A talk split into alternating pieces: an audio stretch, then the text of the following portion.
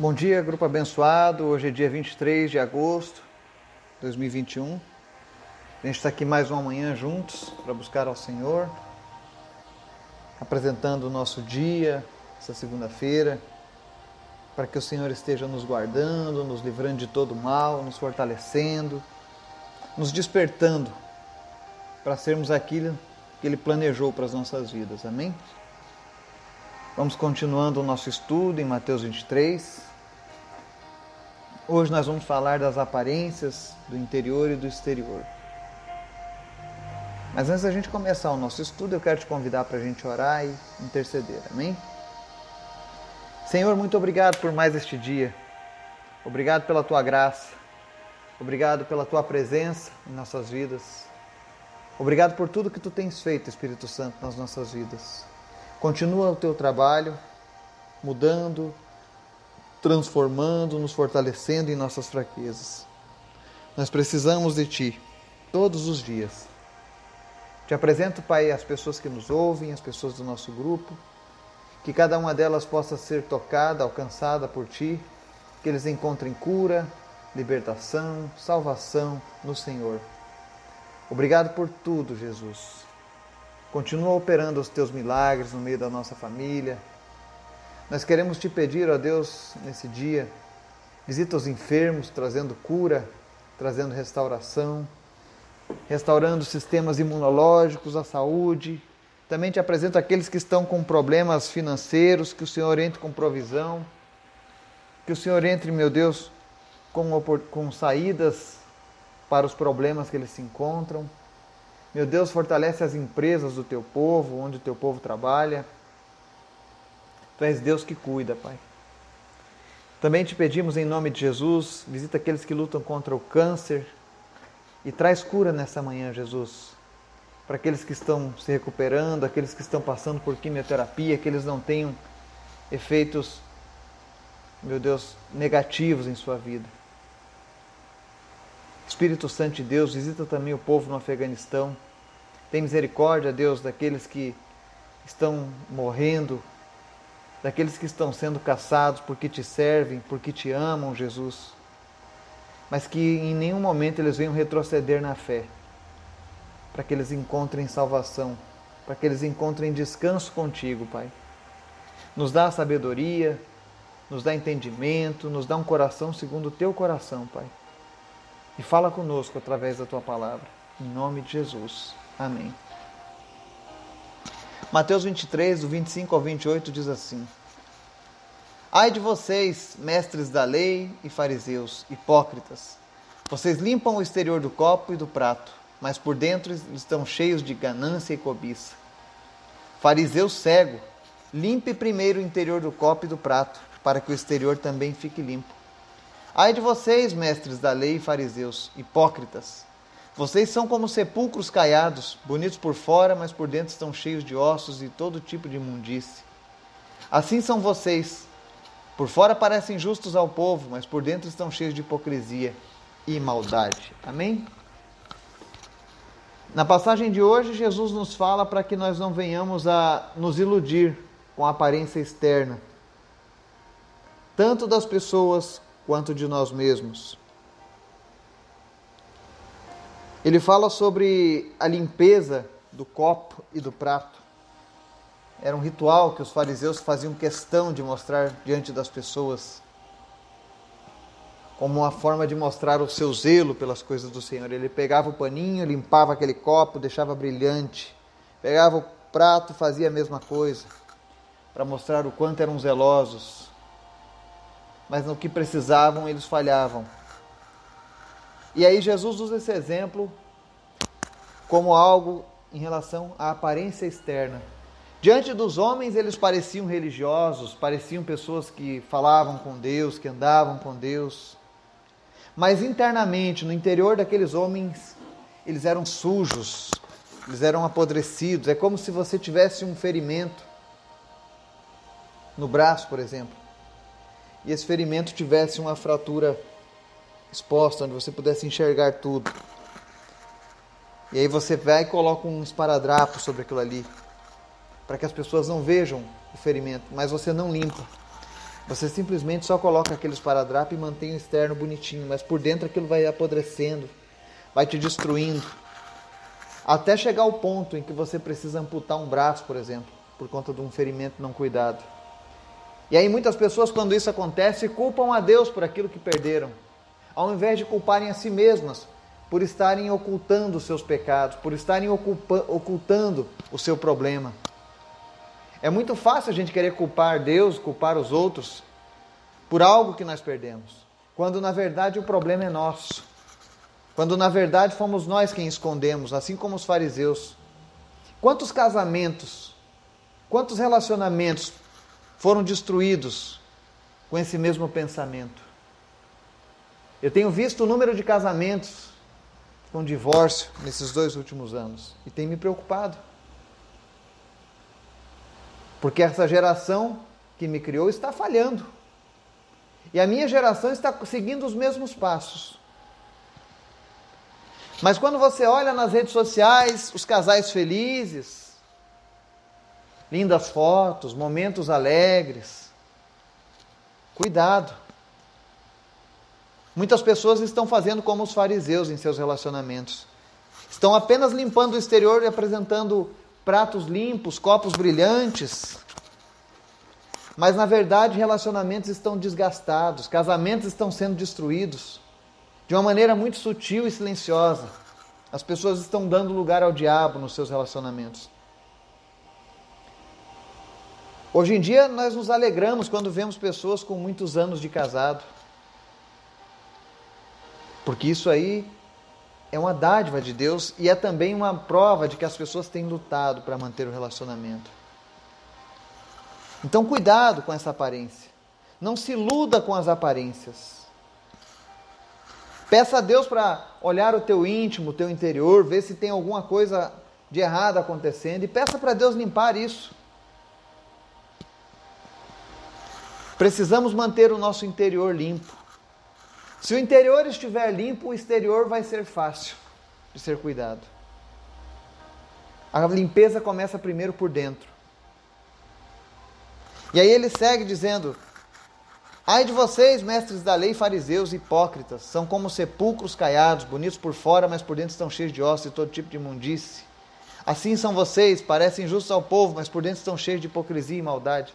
Sepulcro caiado era um sepulcro quando estava apodrecida a madeira, eles iam lá e davam uma mão de cal para deixar bonitinho, branquinho por fora. Parecia muito limpo, muito bom, mas por dentro totalmente apodrecido, carregando ossos podres. E assim Jesus compara a hipocrisia de quem se preocupa em aparentar algo que não é interiormente. Pessoas que. Eu vou usar a rede social porque hoje nós temos as redes sociais como o maior exemplo disso. Pessoas que expõem uma, uma, uma felicidade, uma realidade que não vivem. É claro, existem pessoas felizes, sim. Mas se você é feliz de verdade, você não precisa ficar demonstrando isso aos outros. Porque você não precisa provar nada para ninguém. Os fariseus precisavam demonstrar uma aparência de religiosidade. Eles precisavam externar algo que eles não tinham. E por isso Jesus os condenou. Pareciam justos ao povo, mas por dentro estavam cheios de hipocrisia e maldade. Não se engane, Deus conhece o nosso interior. Deus sabe o que se passa na nossa mente, o que se passa aos nossos olhos. Então não adianta tentar externar isso, você pode até enganar algumas pessoas, mas a Deus você não engane. O Espírito Santo ele revela, ele mostra. Assim como ele mostrou a Jesus, o íntimo daqueles fariseus, o quão longe eles estavam de Deus. Não apenas longe, mas afastando outras pessoas.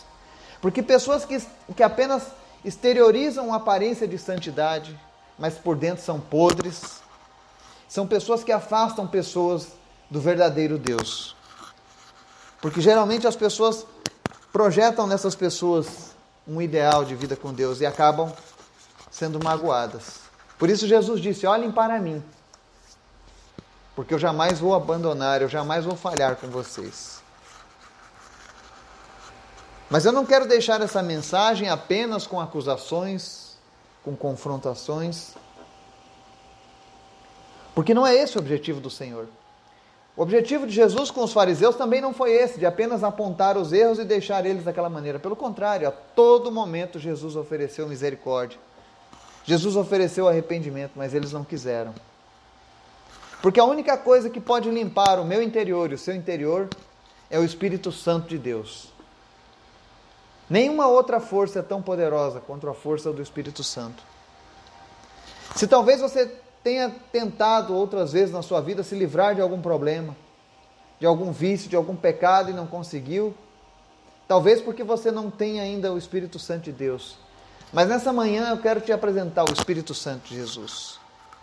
Convide ele para morar em você. Convide ele para limpar a sua vida.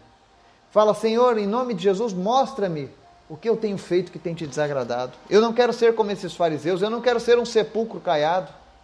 Eu não quero ter apenas uma aparência de santidade. Eu não quero exteriorizar algo que eu não vivo, mas eu quero ser plenamente teu.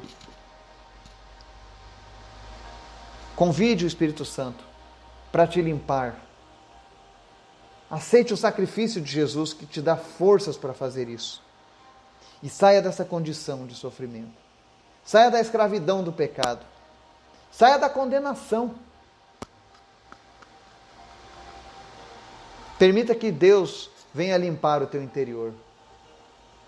E dessa maneira você vai exteriorizar aquilo que você é e aquilo que você vive, e aquilo que o Senhor está fazendo na sua vida.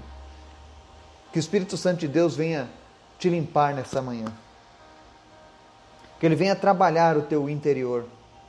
Que ele venha agir no teu íntimo e transformar a sua vida de dentro para fora. Porque é assim que funcionam as coisas com Deus.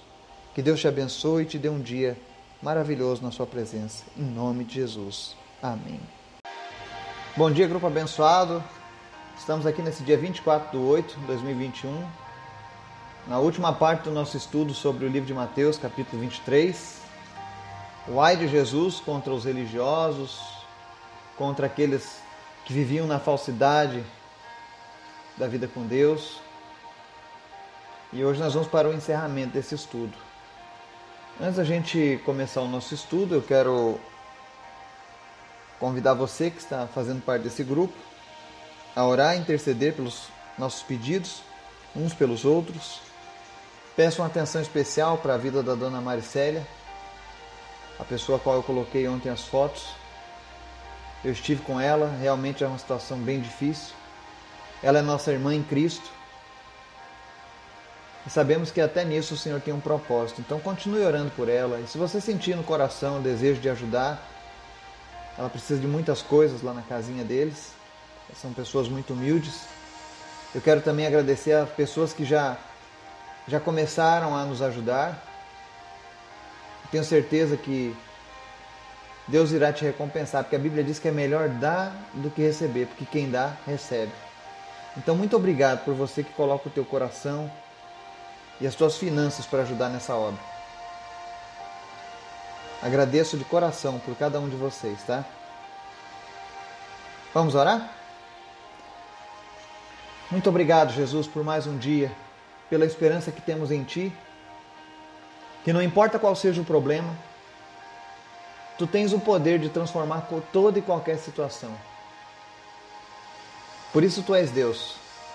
Eu sei que tu tem um propósito para a vida de cada pessoa aqui neste lugar.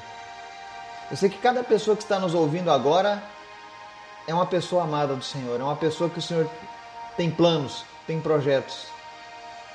Então eu peço nessa manhã, Espírito Santo de Deus, visita essas pessoas que estão nos ouvindo agora e que eles possam sentir a tua presença.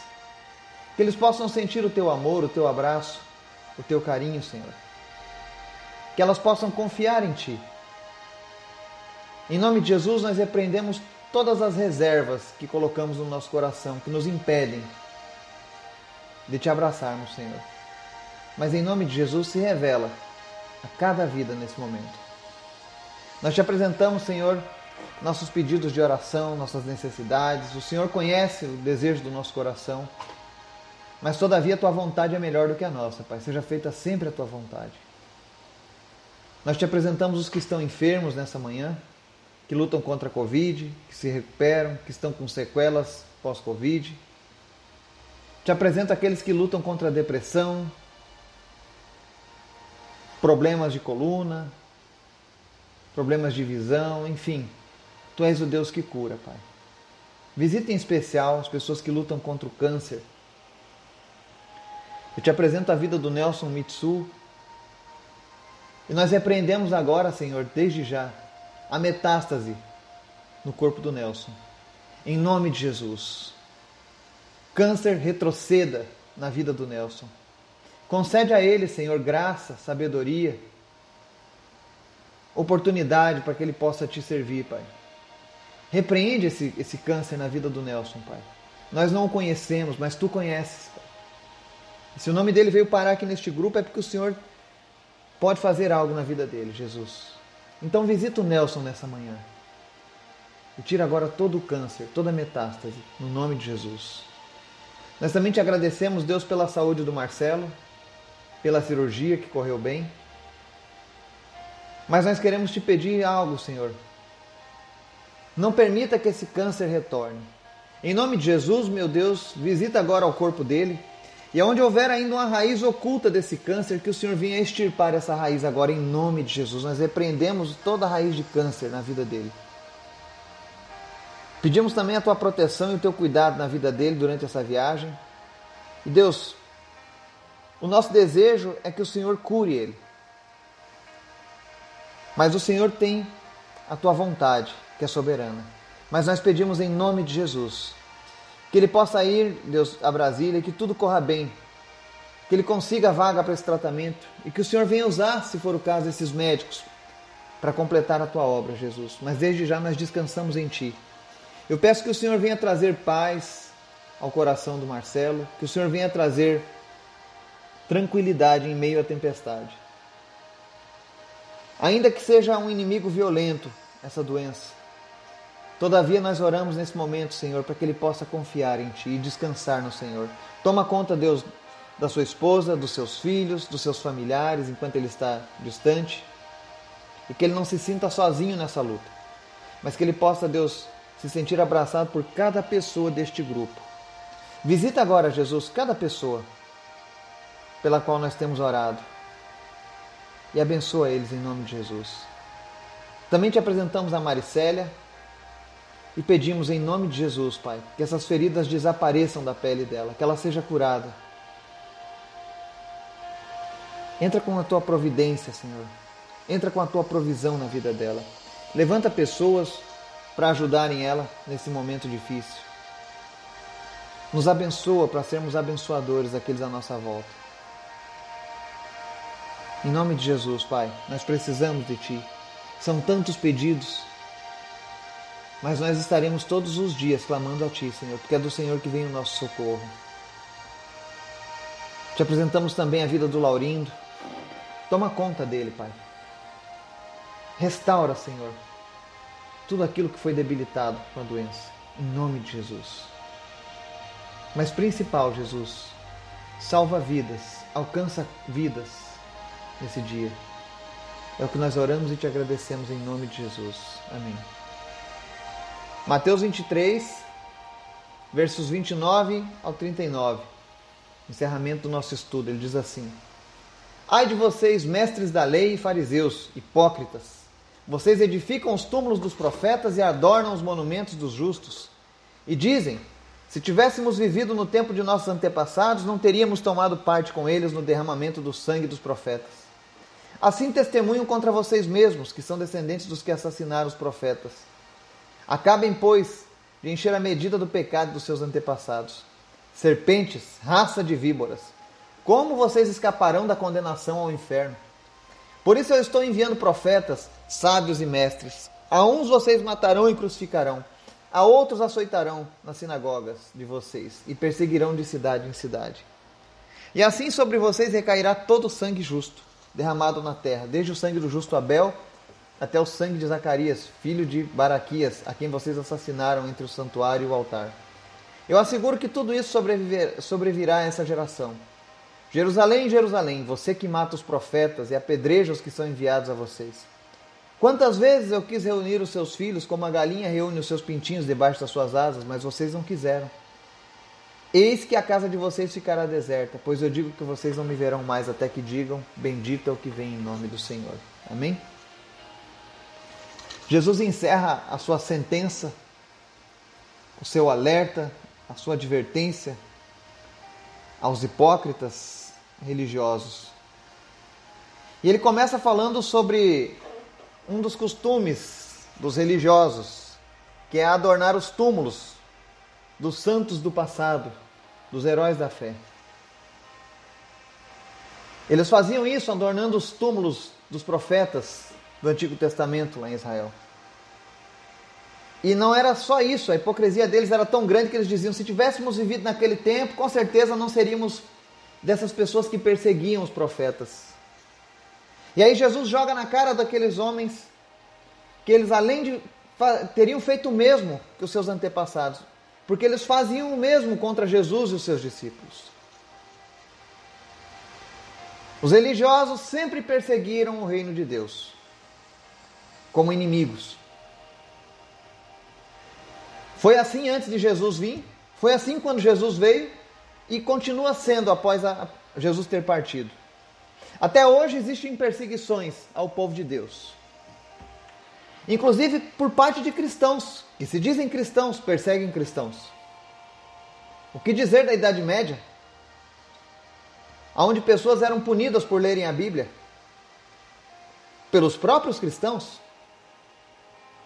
aonde quando alguém se levantava para falar acerca da Bíblia, a própria igreja se levantava contra essa pessoa, considerava herege e tantos outros absurdos.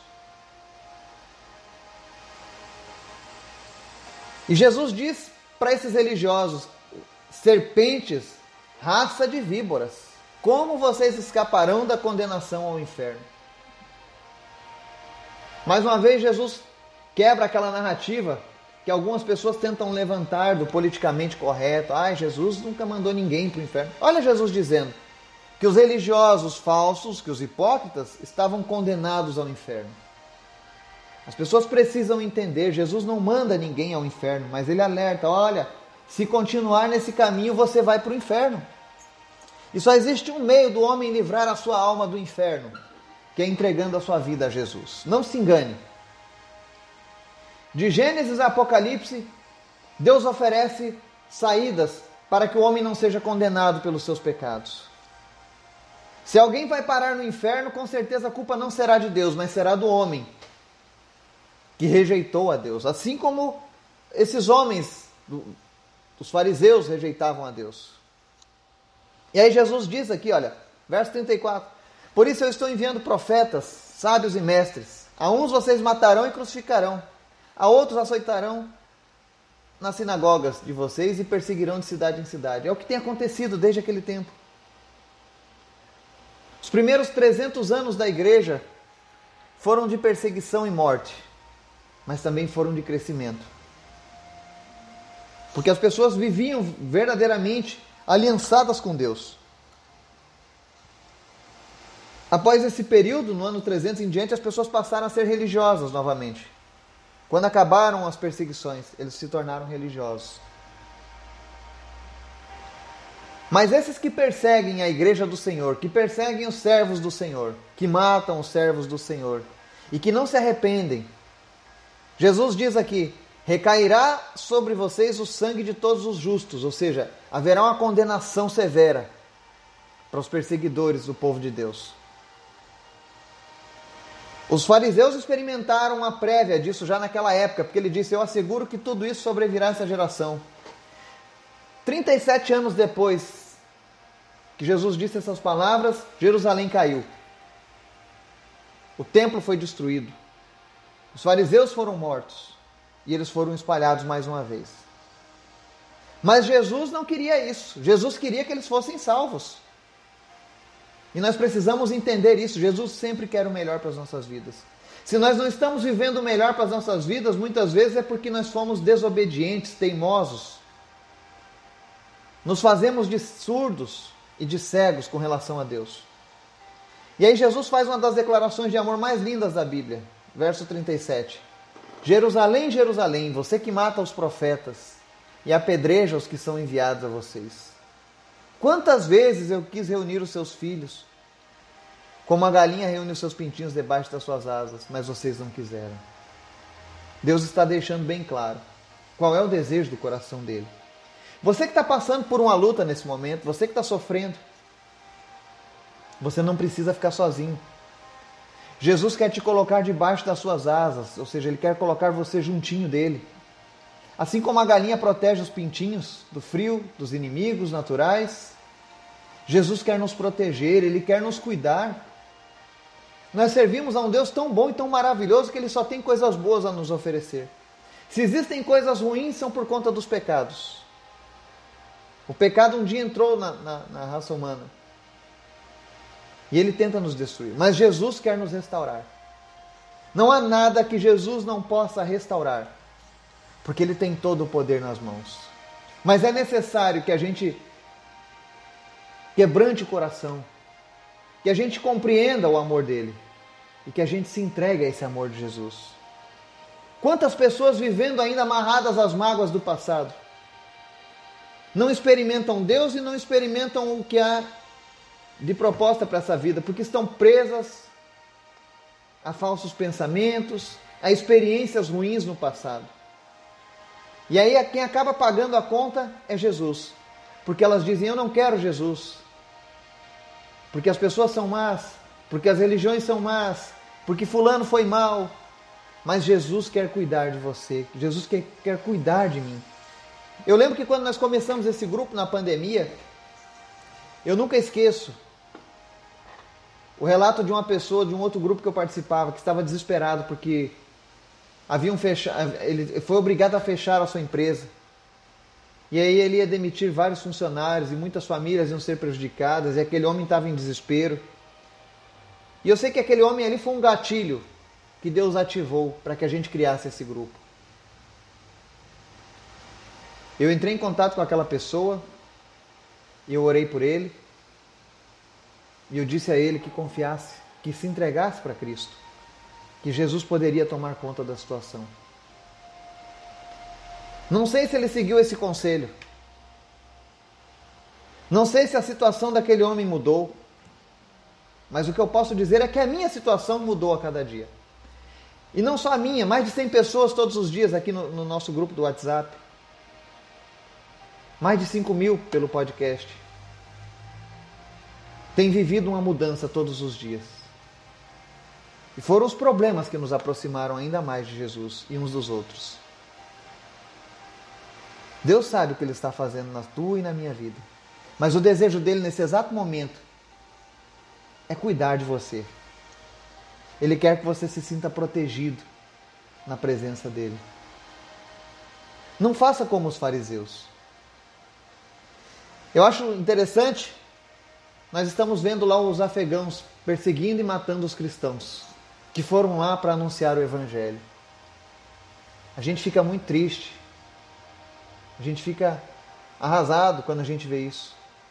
Mas Jesus disse: Estou enviando profetas, sábios e mestres, vocês matarão e crucificarão. Outros vocês açoitarão e vocês perseguirão de cidade em cidade. Isso está se cumprindo. E essas pessoas fazem isso porque amam